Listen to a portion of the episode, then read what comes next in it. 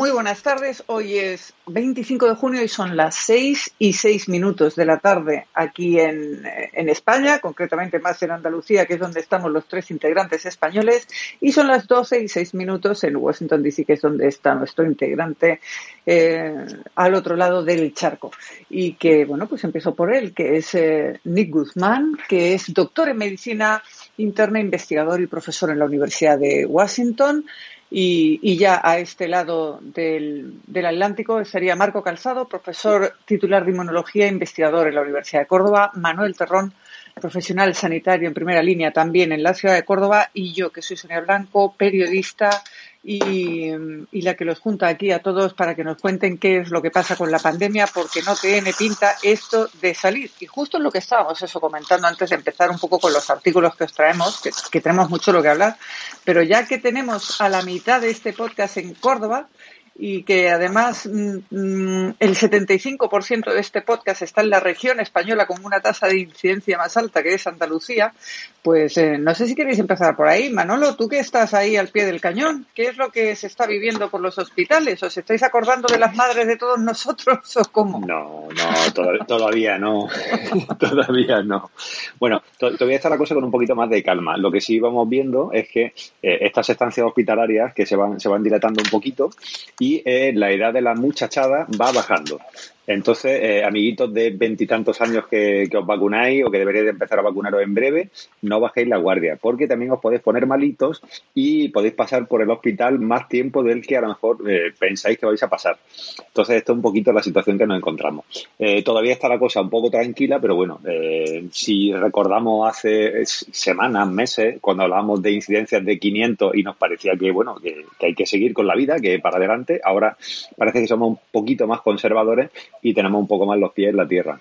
Pero bueno, de momento la cosa parece que está tranquila. Irá despertando, eh, sobre todo a partir de mañana, con las medidas que empiezan mañana de, relax de la mascarilla al aire libre. Vamos a ver qué es lo que, qué es lo que pasa. Eso, le contamos un poco a Nick porque a partir de esta noche a las 12 de la noche ya no será obligatoria la mascarilla en espacios abiertos, lo cual eh, puede parecer, lo hemos estado comentando aquí todos estos días, pero bueno, ya nos hemos encontrado, por supuesto, esta semana, que mucha gente ya ha dicho, total, si para el sábado ya la van a quitar, ¿para qué la voy a seguir llevando? Con lo cual ya no estamos relajando. Pero no solo eso, tengo un compañero que incluso ha encontrado ese problema en un tren, en un AVE, en un tren de alta velocidad. ¿Qué quiere decir esto? Que la gente no ha oído me puedo quitar la mascarilla en espacios abiertos, sino me puedo quitar la mascarilla, punto. Y eso está pasando ya en muchos eh, restaurantes, cafeterías y, por supuesto, por la calle. Em, con cifras que estamos hablando de que es cierto que España ha bajado por debajo del 100, Andalucía está en el 160 y pico, si no quiero mal recordar, pero que en franjas, por ejemplo, entre 17 y 22 años, creo que hay zonas de España que están por encima del 500 en tasa de incidencia, en esas franjas de edad. Con lo cual, eh, la que se nos puede venir puede ser chica. Pero, eh, ya aprovecho para comentar otra vez que nos metamos con los artículos. Algunos artículos de prensa también comentaban que mucho se habla de la variante India o Delta, em, que es la que nos preocupa, que es más contagiosa, pero yo no sé si por la vacunación o simplemente por cómo es la cepa en sí, parece que no debemos de preocuparnos de una nueva oleada. Está claro que estamos más protegidos porque cada vez hay más población vacunada, pero debemos de seguir preocupándonos, como dicen algunos informes, de que en otoño podamos tener un repunte tan malo como los anteriores. Bueno, habría que eh, ver un par de, cosas aquí, pero me, interesa mucho el, asunto que dijiste que, a partir de mañana ya no se necesitan este, las mascarillas en lugares abiertos, porque lo he visto en, en, muchos lugares, tanto acá como en otros lugares en Latinoamérica, en donde se anuncia que a partir, por ejemplo, del lunes, hay encerrona, entonces, todo el mundo el sábado y domingo sale y se desboca completamente a hacer todo lo que quiera. ¿Y de qué sirve la encerrona del lunes cuando ya todo el mundo se contagió? Si vas a hacer la encerrona, hazla. Mañana comienza una encerrona, así que se quedan todas, ¿no? Pero en fin. con respecto a la, variante Delta, eh, un par de, conceptos importantes. el contagio de esta variante es altísimo. es mucho más alta, o la capacidad de contagio es mucho más alta que las otras variantes. Inclusive hay un par de casos en Australia donde se ha estudiado contactos de pocos segundos a distancias próximas en un este en una tienda en un, eh, ¿no? en un eh, mall no en donde eh, personas fueron contagiadas. Hay un par de casos así. O sea es definitivamente la capacidad de transmisibilidad o la transmisibilidad de estas cepa en particular tiende a ser altísima por suerte las vacunas protegen las vacunas que tenemos este incluyendo vacunas que al principio eran poco dudosas como la AstraZeneca que no protegía contra la de Sudáfrica aparentemente protege bien contra la variante Delta y obviamente las de ARN protegen bien, la Johnson Johnson no, no, he, no he leído por lo menos nada específico con respecto a la Johnson Johnson, pero lo que se, lo que se, se dice y se, se, supone es que protegen bastante bien a las personas vacunadas. No, obviamente, el que está no vacunado, siendo la transmisibilidad tan rápida y tan, eh, no, tan fuerte, eh, los casos están aumentando, no hay ninguna duda. Me decías que allá en España están aumentando, acá en Estados Unidos, en estados del sur que tienen menos gente vacunada que otros estados, eh, se está viendo un aumento muy grande también en la infectividad, eh, sin más del 55% de aumento en los casos en ciertas, que ya es totalmente inusual para lugares como donde yo vivo, por ejemplo, en la zona de, de Washington DC, Virginia, Nueva York, el, digamos la parte este de Estados Unidos, noreste, en donde la vacunación es bastante alta, 60-70%, y ya los casos pues son, qué sé yo, acá en, en, la zona donde yo vivo, son tres casos por millón o una cosa así, entonces la posibilidad de encontrarte con un caso es, bajísima, ¿no? Eh, pero eso no está sucediendo en el sur, en el sur está aumentando dramáticamente. Ahora, eh, tu pregunta específica, ¿qué va a pasar cuando llegue el otoño? Yo creo que habría que ver eh, qué tanta protección o cuánto dura la protección de las vacunas que, la gente se ha puesto a comienzos de este año, ¿no? Cuando entremos en el otoño, qué eh, nivel de, inmunidad o de resistencia aún existe. los datos iniciales pareciera ser de que sí, de que existe una resistencia, una inmunidad, una defensa bastante alta aún después de seis, ocho meses, ¿no? Eh, pero eh, se estaba observando, monitoreando eh, de una manera muy próxima. Ayer el, la CDC tuvo una reunión con su grupo de, especializado en vacunas y dijeron que no, en este momento aún no es necesario recomendar que las personas se pongan un refuerzo, pero que están observando la situación y, digamos, en el momento en que se vea la aparición de casos en personas vacunadas eh, que, hay, pero muy pocos, pero en, el momento en que eso comience, sí comienza, y esperamos que no, si comienza a aumentar, entonces tendrían una recomendación concreta con respecto al refuerzo. Nick, eh, que diga, Marco. Eh, ya hablamos hace tiempo aquí que habíamos íbamos pasando por, ¿cómo se dice? Por diferentes etapas, ¿no? Lo primero era, era PCR, PCR, PCR, ¿te acordáis? ¿no? Cuando empezó la de esta, ¿no? Para diagnóstico. Eh, después la palabra era vacuna y ahora nos toca variantes, ¿no? O sea, el, ahora tenemos que estar completamente atentos y hacer muchísima secuenciación y, eh, y a ver qué ocurre con la, aparición de nuevas mutaciones, ¿no? Y las nuevas... Eh, con el respecto a la Delta, tenemos suerte de que, eh, aun siendo uh, y teniendo una alta capacidad de, de, de, en este caso, de transmisión e infección, ¿no? Pues las vacunas siguen funcionando y, es una mutación que tiene dos, o sea, tiene dos pequeñas mutaciones, la verdad es que no varía mucho, pero esas dos pequeñas mutaciones provocan todo esto. Pero bueno, podemos estar tranquilos porque la, casi todas las vacunas que tenemos, por no decir todas creo, uh, nos protegen de ellas. Entonces, bueno, pues lo único que podemos hacer es seguir con el ritmo de vacunación que tenemos y, ya está. Y de aquí al otoño es difícil saber qué va a ocurrir, más allá de, de, ¿no? de, la, de seguir con la vigilancia y, y, y, poco más. Yo no creo que ocurra nada extraño, ¿vale? Sería muy difícil pensar que, mm, o sea, casi todas las vacunas que tenemos eh, creo que van a cubrir muy bien o muy altamente el espectro de mutaciones, porque por mucha mutación que se dé, tendría que ser algo como, muy drástico, ¿no? Para que, para que ocurriera algo así raro. Entonces, bueno, pues yo creo que lo, básicamente ahora mismo lo que hay que hacer es simplemente aumentar, aumentar los niveles de seguir con la vacunación y, eh, y estar atento a, a, cualquier aparición. Y seguir guardando las medidas de seguridad, lo mismo tampoco era mala idea, ¿no? no sé, sin mascarilla, media seguridad.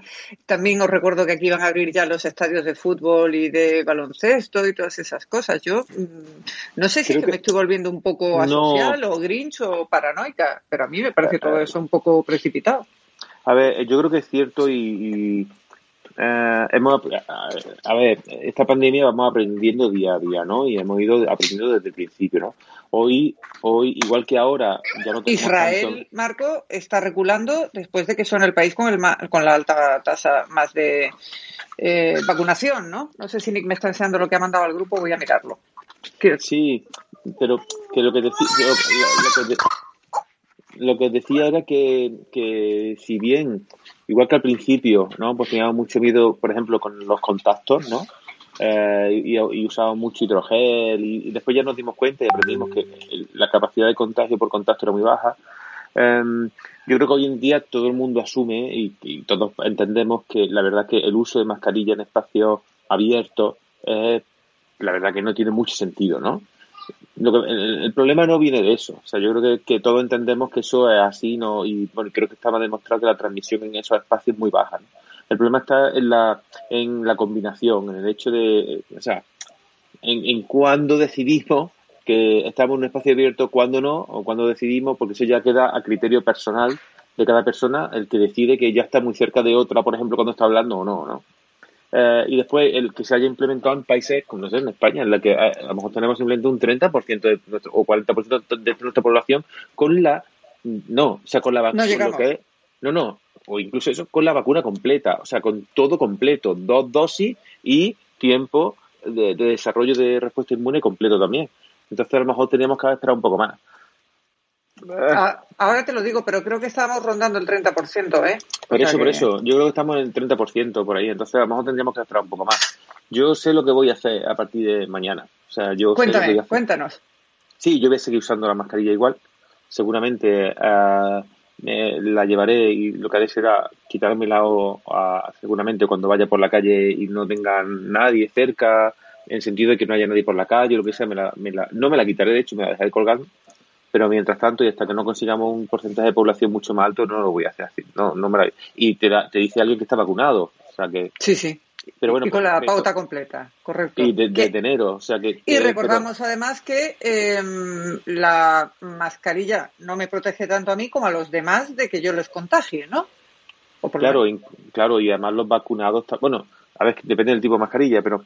Mm, y también los vacunados que también pueden seguir transmitiendo la, enfermedad. Entonces, el virus. Pues mira, te, actualizo el dato. Eh, hace dos días, la última cifra es, en España se han administrado 38,3 millones de vacunas, 15,6 millones vacunados completamente. El porcentaje de población con la pauta completa es del 33,2. Ahí estamos ahora mismo. o sea que, estamos más o menos aceptados. Correcto, efectivamente. Eh, yo pensaba que Entonces, un poquito con, más ese, bajo, con ese porcentaje, yo creo que no era el momento, pero bueno, eh, poco podemos hacer.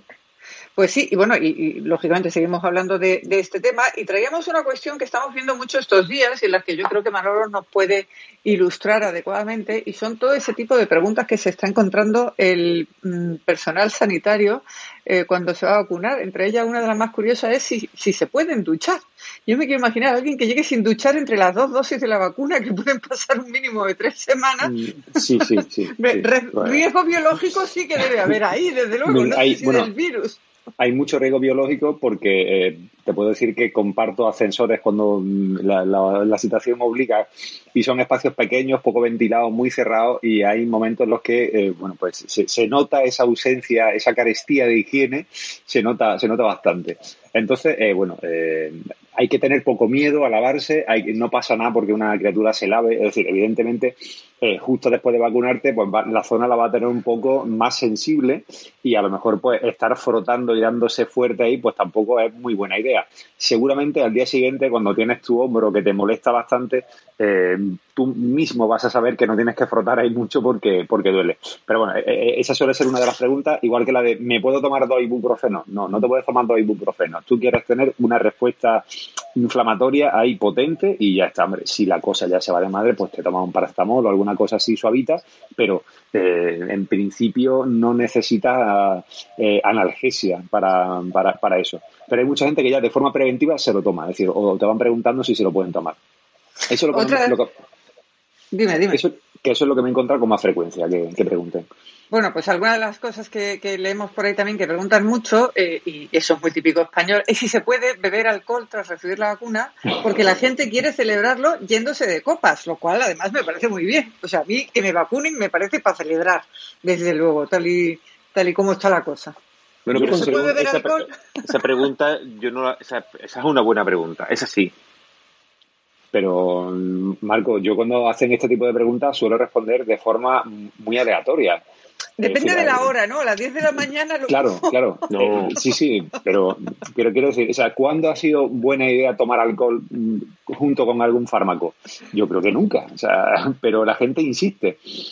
Quiero decir, es un poco, no sé, la, no, no, no, sé qué concepción tienen de, nosotros y demás. Entonces yo digo, yo suelto mm, respuestas que normalmente la gente sabe que me estoy quedando con ellos o que le estoy tomando el pelo. Es, es lo que suelo hacer. Entonces, más vale esperar un poquillo o se puede celebrar al día siguiente. Sí, incluso 48 horas después tampoco pasa nada. E incluso si se celebra con champín o con una, gas, con una gaseosa, Nick, eh, tampoco pasa nada. Bueno, otra de las preguntas, si se puede hacer deporte. ¿O cuánto eh, habría que esperar para hacer deporte? Supongo que... Lo, buena pregunta, Nick.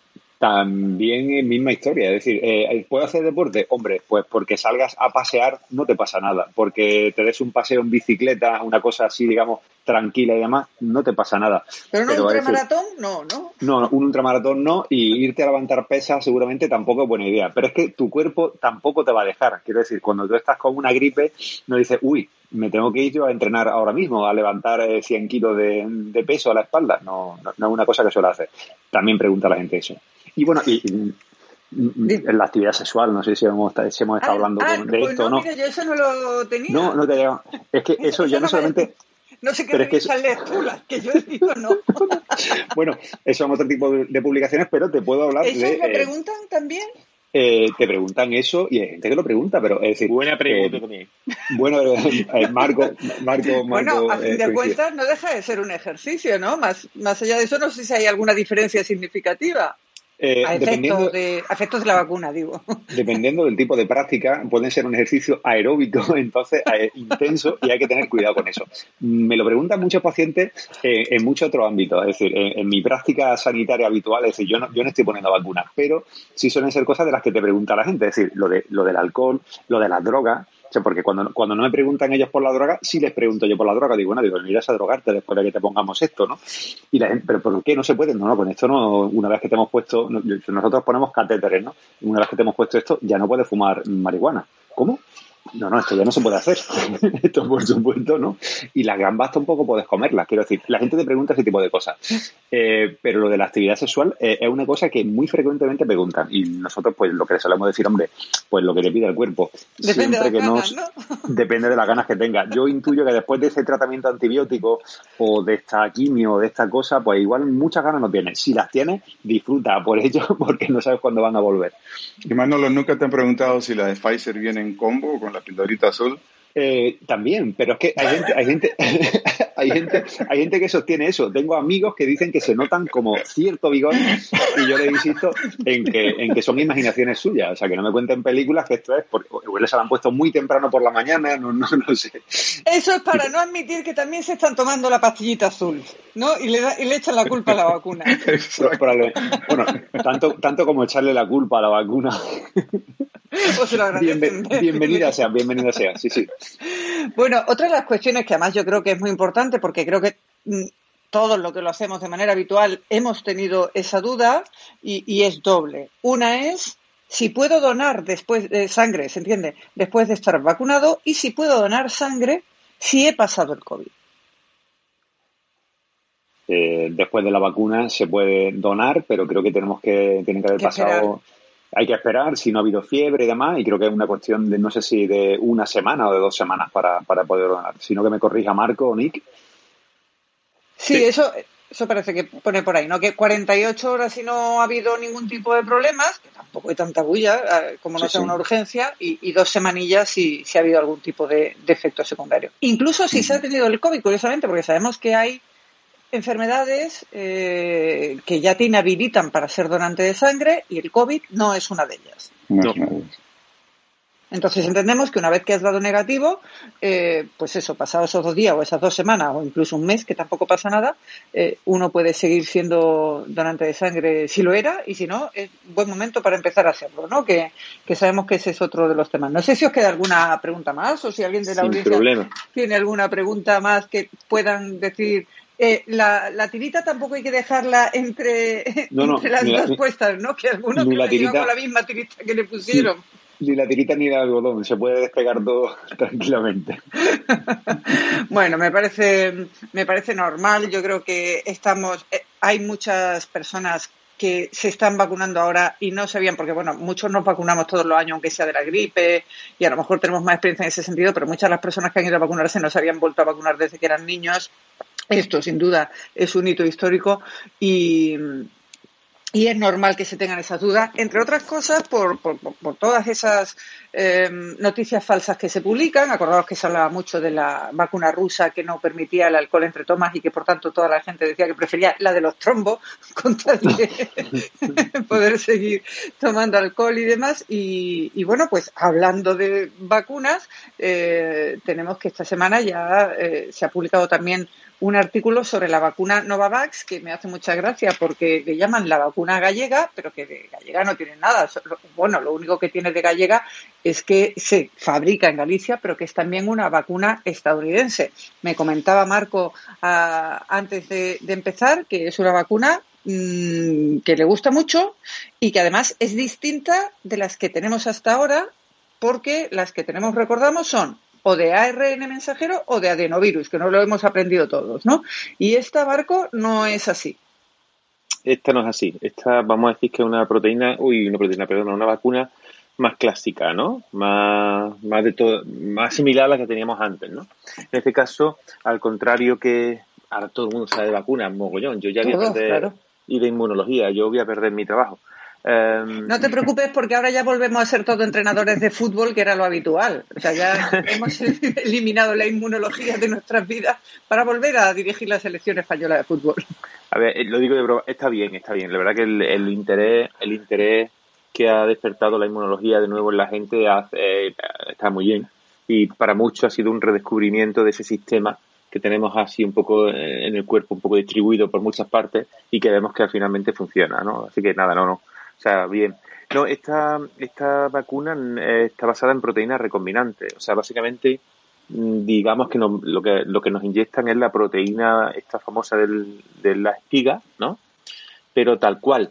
O sea, ya hecha, ya fabricada. Con, la, con el virus, eh, con la, o sea, con la vacuna de adenovirus o con la proteína de la vacuna de ARN, lo que nos lo, lo que digamos lo que nos introducen es la información, ¿vale? Para que nuestras células después fabriquen esas proteínas, ¿vale? Que son las que tiene que ver el sistema inmune. En este caso, pues nos saltamos todos los pasos uh, y va la proteína directamente, eh, eh, digamos, entera, ¿no? O, o, parte de ella, ¿no? Eh, acompañada de otras cosas, una cosa que se llama un ayudante, que tampoco ahora me que básicamente ayuda para, potenciar el sistema inmune y la respuesta. Pero esa es la gran diferencia. Esto es un método más clásico, ¿no? De vacunación. Por eso yo me acuerdo que cuando estas vacunas que están particulares estaban en marcha, me gustan más, pero simplemente porque en principio eran más confiables, ¿no? Porque ya, ya habíamos, la hemos utilizado, la hemos tenido, hemos tenido este tipo de vacunas antes, las tenemos para otras cosas. Eh, lo que pasa es que en su momento, en el, en el inicio de la pandemia, no nos interesaban porque son mucho más difíciles de producir, ¿vale? Se tarda mucho más ah. tiempo. Entonces se tarda mucho más tiempo, se lleva una, un sistema, digamos, de, de elaboración más complicado, ¿no? Eh, pero bien, sí, una vacuna estupenda. Mejor, peor, igual. Más bueno, rápida, más lenta, necesita dos dosis, una. Mm, yo creo que es igual. Bueno, eh, los datos clínicos que hay ya de los ensayos clínicos que se han hecho, la efectividad es, similar a la, a la otra, ¿no? No es ni mejor ni peor.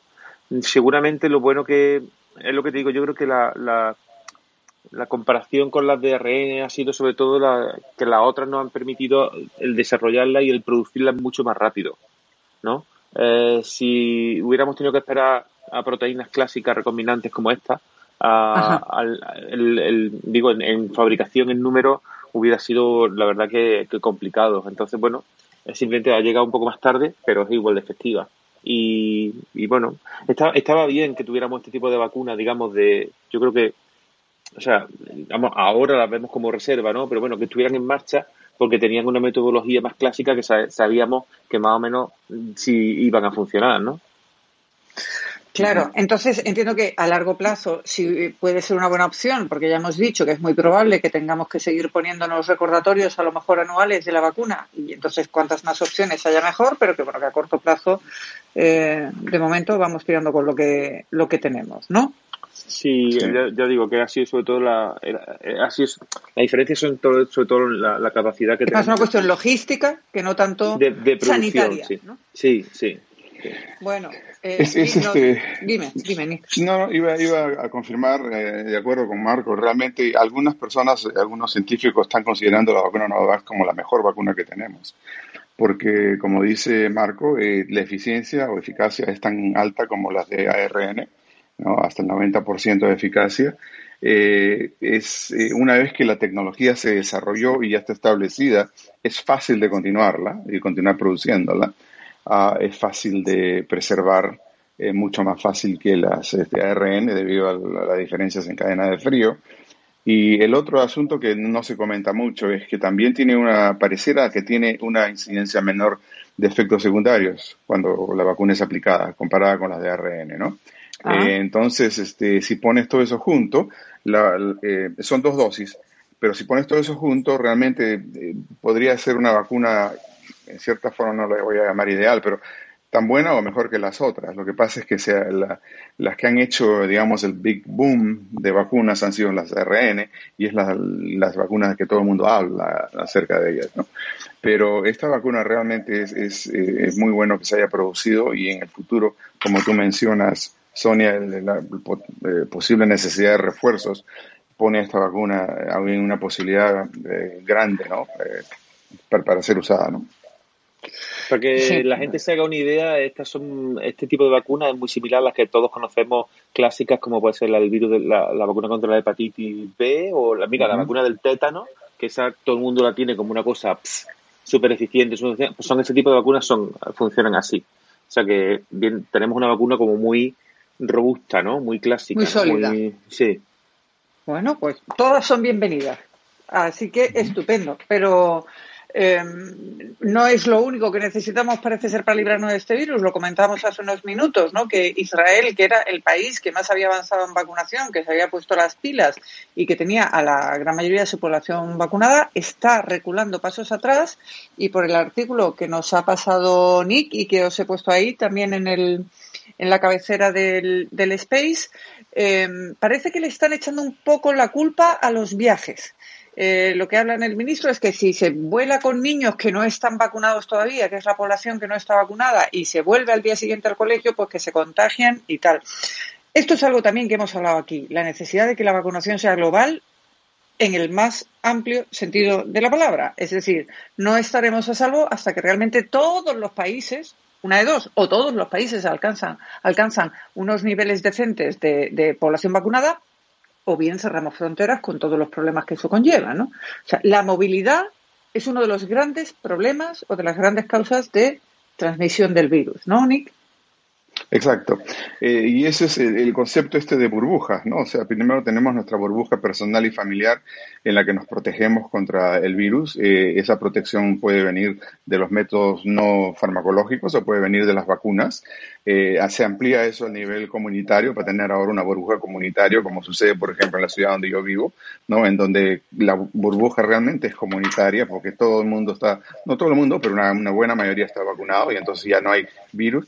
Y, tenemos que entender que esto lo que está haciendo en realidad es proteger a los que en este momento no tienen vacunas. Y no es decir a los que no se quieren vacunar, es a los que no tienen vacunas, que son los niños. ¿no? Los niños en este momento no tienen vacunas y eh, hemos, hemos dicho en el pasado que los niños eh, no se enferman con la severidad no es tan grande, que lo sobreviven, pero en realidad hay muchas incógnitas, incluyendo lo que podría ser esto del long COVID, que me diste el nombre el otro día, el COVID eh, prolongado, ¿no? Persistente, lo llamamos Persistente, aquí. Persistente, exacto, ¿no? Eh, no sabemos cuáles son los efectos que podrían tener estos en el niño que tuvo una enfermedad casi asintomática, ¿no?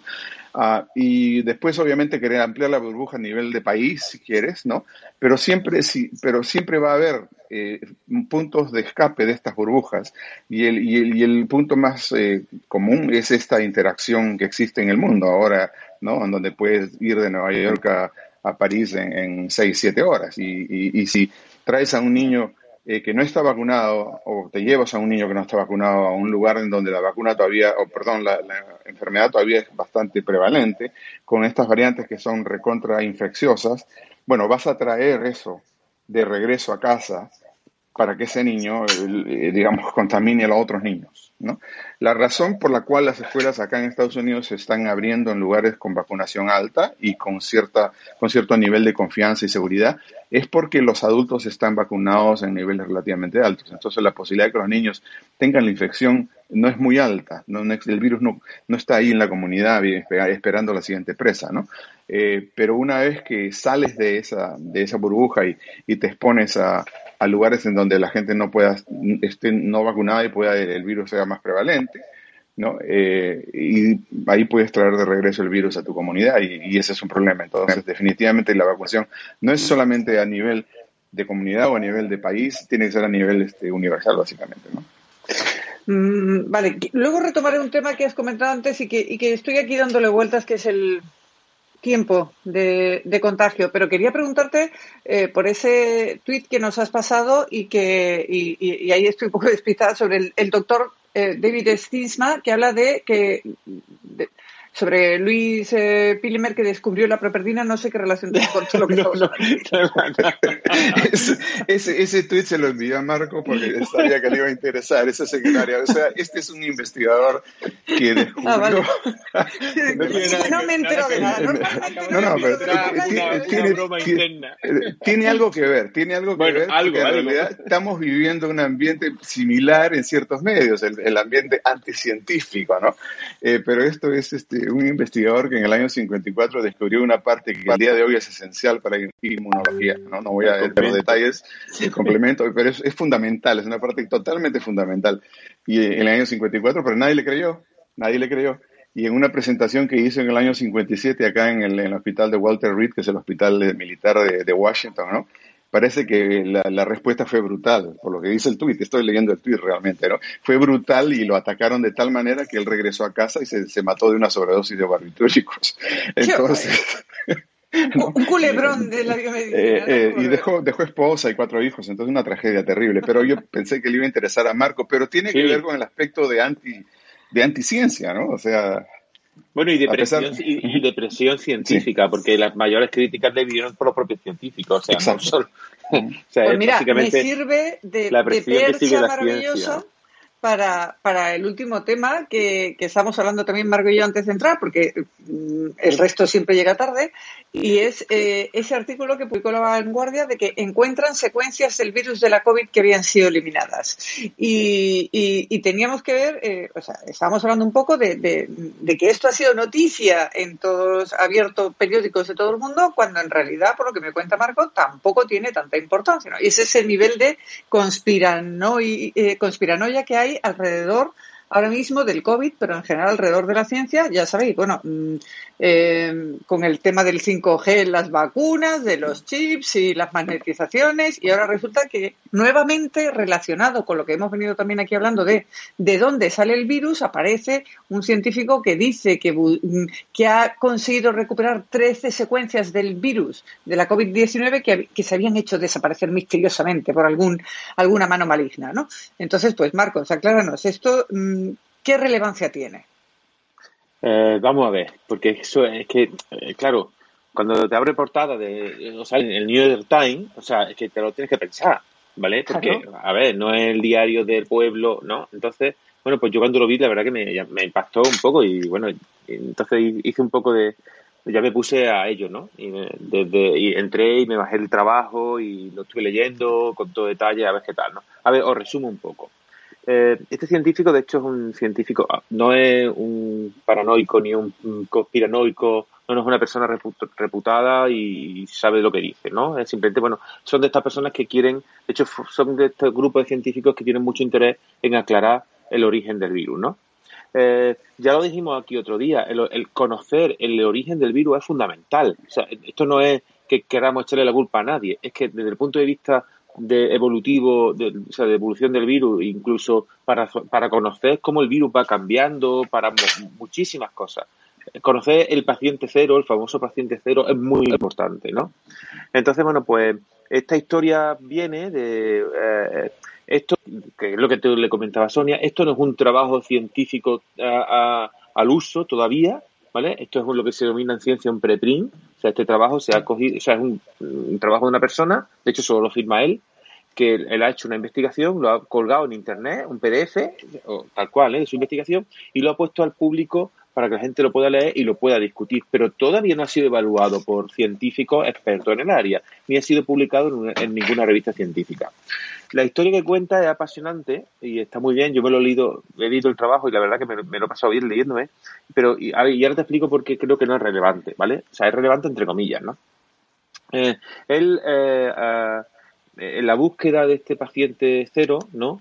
Pues este científico que se dedica, de hecho, a comparar secuencias, pues detecta que las secuencias que tenemos del virus, las más ah, antiguas, vamos a decir así, ¿no? Son de diciembre de 2019, ¿no? Y son, son secuencias que, que, ah, que, vamos a decir que, mm, entre comillas, suministra el gobierno chino, ¿no? Hay sospechas, y bueno, ya no sospechas, sino se, eh, eh, se detecta por parte de científicos que ha, que ha habido eh, en marzo, de hecho, o sea, poco más tarde, en marzo, otros científicos chinos publican un trabajo en el cual eh, han utilizado y han hecho secuenciación de enfermos de los primeros de los primeros casos que se dieron en enfermos en, en Wuhan, ¿no? Entonces, lo curioso es que ese trabajo no se hizo exactamente para detectar, o sea, como digo, para estudiar la secuencia del virus, sino que se hizo para detectar simplemente virus, ¿no? Cuando estos científicos publican este trabajo, que insisto, es un trabajo para un poco relacionado para detectar virus, pero no para estudiar su secuencia, lo que hacen es que estas secuencias de ADN las publican y las ponen en un repositorio, se llaman así, en una base de datos, ¿no? Eh, en este caso, una base de datos americana famosa, el SIRA, que es el... En la nube de Google, ¿no? No, no, no, no, no, no. Lo ponen en una base de datos científica, puramente científica, ¿vale? Que es el Sequence Read Archive, que es el SIRA, que está soportado por el, por el NIH, ah, ¿vale? Por el, en este caso por el, Centro Nacional de Biotecnología del NIH americano. Entonces ellos ponen esta información, esta secuencia de estos, de estos enfermos, las ponen disponibles y las cuelgan allí para que todo el mundo las pudiera mirar. Y por todo el mundo entendemos todo el mundo científico. Todo el mundo científico, bueno, todo el mundo. mientras que, tú, bueno, mientras que tú sepas. Cualquiera tiene acceso, pero cualquiera tiene acceso. Cualquiera tiene acceso, sí. ¿Vale? Entonces todo el mundo, eh, y esas secuencias están disponibles, ¿no? Son 200 y pico secuencias, ¿no? Eh, sorprendentemente, y aquí viene el quid de la cuestión, sorprendentemente esos científicos, o sea, tiempo después esas secuencias desaparecen de esa base de datos. ¿Vale? Esas secuencias, entre, comillas, contienen o podrían contener mm, secuencias de, de, los primeros virus que se detectaran en China, de la secuencia de los primeros virus. Entonces eso resulta fundamental conocerlas, porque solo tenemos, ya digo, las que nos, las primeras que aparecen en diciembre, que el suministro. Además, aquí se une un problema y es que existe a nivel evolutivo, vamos a decirle así, hay mucha diferencia entre las secuencias que suministra el gobierno chino, que aparecen en diciembre, a las que después se ven más tarde. En el sentido en que incluso se parece que las que se ven más tarde son más parecida a la que tendría que ser la primera. No sé si me estoy explicando. ¿Vale? Total que este hombre le salta la suspicacia de por qué se ha retirado esa secuencia de esa base de datos americana, disponible para todo el mundo. Eh, esas bases de datos solo se pueden retirar de una forma. O sea, tú no puedes entrar y darle un delete. Yo no puedo... Botón de derecho del ordenador, la papelera. ¿no? no se pueden retirar de ninguna forma que no sea eh, escribiendo específicamente un correo electrónico a, en este caso, a, a, las personas que llevan esa base de datos y pidiendo que se borre, ¿vale? Eso se puede hacer y se hace cuando, por lo que sea, tú te das cuenta, pues yo que sé, de que tu trabajo está mal hecho, de que ha habido un error. Entonces, bueno, pues las quitas para no Confundir. Efectivamente, ¿no? Eh, ¿Qué ha hecho este hombre? Bueno, al ver que esas secuencias desaparecen, lo primero que hace es preguntarse, o sea, intentar eh, averiguar quién ha mandado a, que se borre, no lo sabe. Eh, intenta contactar con las dos personas, en este caso con los autores de ese trabajo que cogieron esa secuencia, con los científicos chinos, no responden tampoco a sus correos, ¿vale? Y entonces no se sabe quién mandó a borrar esa secuencia. Nada Misterio. Misterio, ¿vale? Eh, y, y, pero es que el artículo, digamos, originario, que insisto, era no, la historia no era secuencial el virus, era otra cosa. Ese artículo sigue publicado a día de hoy y no tiene ninguna cosa rara, ¿vale? ¿Qué hace este científico? Ah, ¿Qué hace? Pues que se da cuenta de que Google, ¿vale? Almacena en la nube de forma auto, o sea, almacena de forma automática esa información, o, vamos a decir, como parte de la información de esta base de datos americana. Entonces la recupera, consigue recuperar esos datos que tenían almacenados en Google. Como si Google hiciera un backup de esa base de datos científica. Exactamente. Pero una cosa muy importante puntualizar, que eh, a ver que no me voy a meter eh, ahora en, esto, pero no lo hace exactamente, o sea, digamos que hace una copia, pero no tiene todos los datos, ¿vale? Tiene una parte, pero todos no, ¿no? Entonces, él coge, recupera esos datos, los analiza y se da cuenta de que en, esas secuencias que se han perdido hay 13 en las cuales parece, eh, bueno, pues que filogenéticamente o evolutivamente esos virus eh, tienen pinta de ser anteriores a los de diciembre de 2019, ¿vale?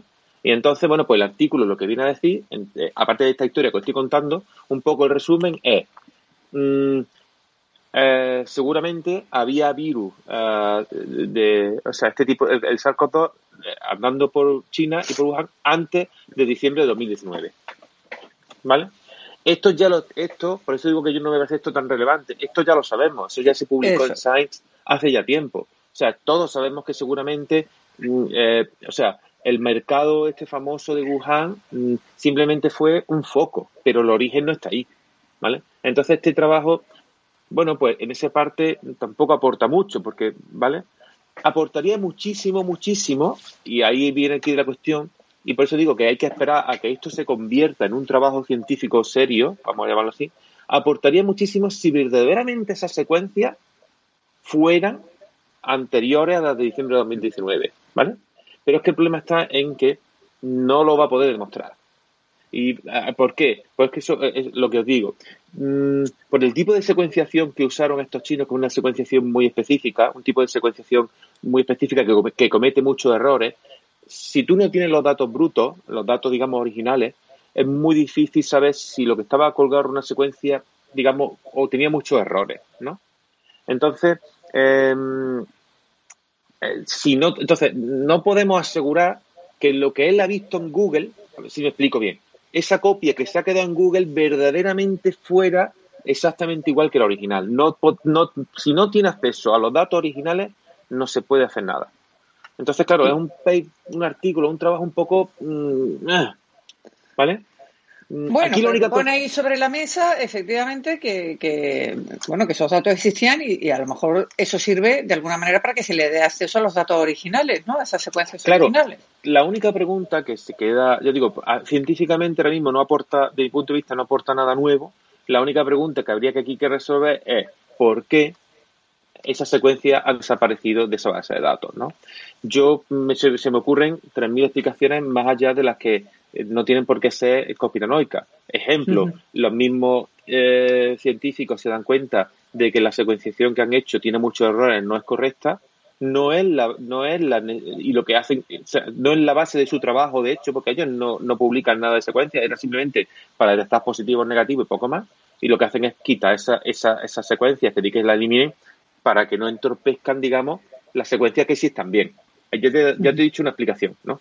Lo que también resulta extraño es que esta persona, eh, o en este paper, que lo tengo, de hecho lo tengo aquí delante, dice que ha intentado contactar eh, varias veces con los autores de ese trabajo eh, y no responden a sus correos, ¿no?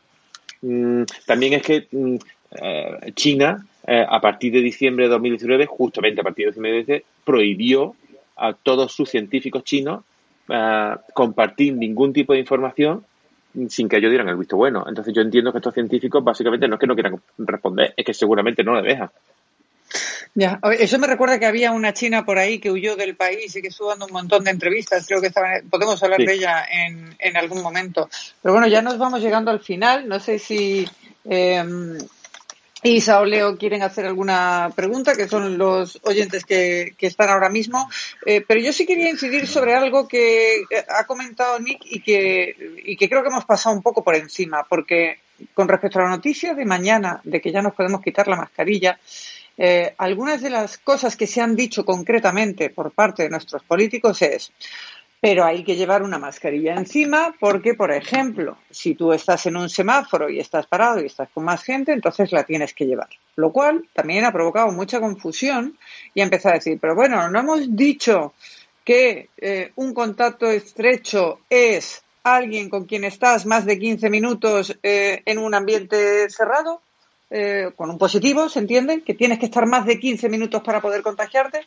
Y sin embargo, Nick ha mencionado eh, que bueno, que ya había estudios en este sentido de contactos con mucho menos tiempo, básicamente con segundos, es decir, en mucho menos espacio de tiempo.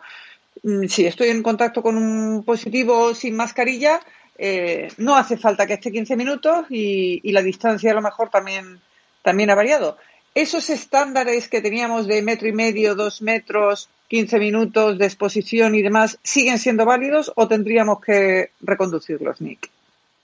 Yo creo que en general depende de lo que estemos este, viviendo en ese momento, ¿no? En, lugares como eh, donde estoy yo, en donde la tasa de infección es tan baja y donde la variante Delta no está prevalente, yo creo que, esos estándares continúan, eh, digamos, esos estándares se aplican, ¿no? Eh, no hay ningún problema. Ah, el, problema, digamos, empieza cuando vemos es, estos datos anecdóticos, porque tenemos que decir que todavía no, no hay una confirmación pero de, en Australia, en donde estos contactos relativamente próximos, por muy poco tiempo, en ambientes cerrados, han producido, eh, pareciera ser un contagio, una infección. ¿no? Esta variante Delta es este, muchísimo, muchísimo más este, contagiosa. Ah, justo estaba leyendo que se espera que, que para principios de agosto eh, 70% de las infecciones en Europa sean por esta variante y para fines de agosto 90% de las infecciones sean por la variante Delta. Entonces, eh, tomando eso en consideración, yo creo que sería prudente en lugares donde existe todavía infección, eh, tasas de infección eh, moderadas a altas, a continuar protegiéndose lo más posible con máscaras. El y yo creo que igual si uno se protege con máscaras o doble máscara, en realidad la distancia no, ya no tiene tanta importancia, ¿no? Porque estás realmente protegido por los dos lados, y asumiendo que las dos personas se están protegiendo con una máscara, ¿no? Obviamente, personas sin máscara es, es, un albur, ¿no? No, no, no, no, podría dar la, la, información, pero yo estaría preocupado en ese caso.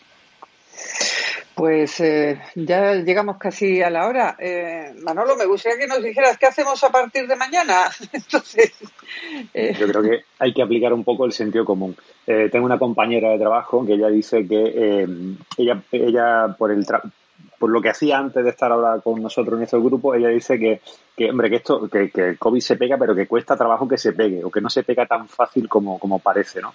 Entonces, si vamos a estar en la calle, yo creo que un poquito de sentido común y simplemente, pues, oye, si voy a estar en una calle, como yo que sé, la calle Lario, en Málaga, eh, repleta de gente hasta las trancas y, que miro hacia un lado y hacia otro y tengo que ir esquivando gente, yo tengo claro que me pondré una mascarilla. Si voy a estar paseando por un parque, voy a estar haciendo deporte, voy a estar al aire libre en cualquier sitio, pues te puedes relajar un poco. Pero, es decir, eh, independientemente de la variante con la, con la que estemos un poco enfrentándonos pero siempre que estemos al aire libre, en espacios ventilados, que esto parece ser que es un poco una cosa que se nos ha olvidado. O sea, siempre estamos hablando de estar en abierto. Eh, en espacios cerrados, pues hablamos de límites de aforo, de tener ventanas abiertas, de una ventilación. Es decir, yo recuerdo también que hubo un momento en el que los sensores de CO2 tuvieron su pequeño boom y había que tener un sensor porque si no, es decir, no, no, pequemos. la calidad del aire, sí. Sí, o sea, ver la, Claro, es decir, para ir, para ir viendo si realmente estamos renovando el aire o no y que era mucho más importante cada, yo qué sé, cada hora abrir ventana o cada media hora o tener alguna rendija abierta y no hacer una ventilación grande una vez al día y ya está, sino que eh, estas cosas había que, había que ir haciéndolas así. Eh, nuestra realidad, la de Marco y mía, cuando alguna mañana podemos tener la, la suerte de coincidir para desayunar, es que nosotros estamos en un bar en el que se sigue sentando una persona por mesa. Es decir, esa es nuestra realidad. Y la realidad que yo veo en la calle, los bares por los que puedo pasar cuando voy paseando con, con la perra o cuando voy haciendo deporte, es otra muy distinta. Entonces, eh, bueno, quiero decir, aquí cada uno es libre de gestionar su paranoia y sus miedos de, la manera que, considere. Pero, hombre, yo, yo digo que siempre que estemos al aire eh, y que no tengamos gente cerca, pues la gente se puede relajar tranquilamente. Yo te digo que me, he pasado tiempo intenso cerca de gente eh, con cargas virales presupuestamente altas, altas, con ventilación mecánica invasiva y si no con ventilación que genera muchos aerosoles, muy cerquita, cara contra cara prácticamente durante un rato y, cuesta trabajo que lo cojas. Si tienes tu mascarilla bien puesta, bien ajustada y demás, es difícil pero nunca, nunca puede uno decir que tiene la suerte de, escaparse. Es decir, yo no creo que haya tenido suerte, yo creo que simplemente pues me, he utilizado las medidas de protección y a pesar de estar con enfermos que estaban, digamos, o sea, que estaban ingresados por COVID y de haber estado en un espacio muy estrecho durante a lo mejor un par de horas, pues no ha pasado nada, no pasa nada porque los EPIs funcionan si lo utilizas bien. Eh, hay muchas mascarillas colgando de oreja por la calle que, no funcionan. Hay mucha gente fumando con su mascarilla puesta. La mascarilla de babero tampoco funciona, ¿no? No, no, tampoco, tampoco. Para taparse las cicatrices, para, para, tapar la papada tampoco, porque... Hombre, te tapa la papada, eso sí lo hace muy bien, pero del coronavirus no te protege, ¿no? No, no, eh, ahí, protege poco. Eh, lo que sí hay que prevenir ahora, Sonia, es contra la epidemia de gente fea que nos vamos a encontrar, ¿vale? Porque todos esos ojos estupendos que veíamos eh, maravillosos. ya, todos somos bellos y hermosos, algunos más por dentro que por fuera, pero No, no, no. Ya tengo, tengo compañeras que decían que ya había listas de espera para acudir a clínicas dentales para blanqueamiento dental y demás.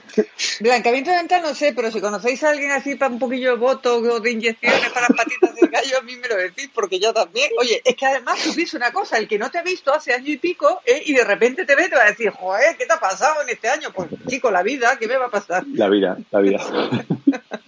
Pues sí, efectivamente, volvemos a, la calle, como decía nuestra ministra, eh, emulando a, mi, a, a Mrs. Wonderful, vuelven las sonrisas a la calle, que no me puede parecer la frase más cursi eh, que para nada.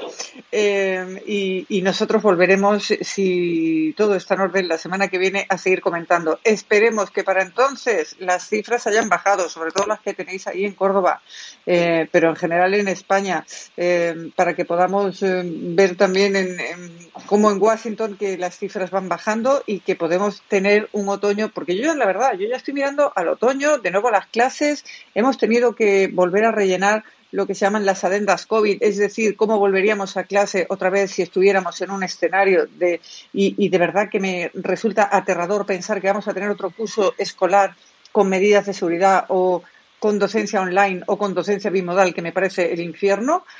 Y, solo espero que realmente la vacunación siga avanzando, pero la vacunación no es lo único que nos hace falta. Nos hace falta, como decía Manolo muy bien, me quedo con esas palabras, sentido común y prudencia y que sigamos teniendo cuidado y que tengamos claro que esto no ha acabado, que podemos ir tomando estas medidas, pero, pero que todavía somos vulnerables y que si realmente queremos salir de esto de una vez, todos somos en, en, parte responsables. Así que vamos a salir, vamos a divertirnos, vamos a gastar en los bares que les hace mucha falta y en los comercios, pero con cuidado y con prudencia. Nick, muchas gracias como cada semana por por todo lo que nos traes y por todo lo que nos cuentas. gracias, un placer.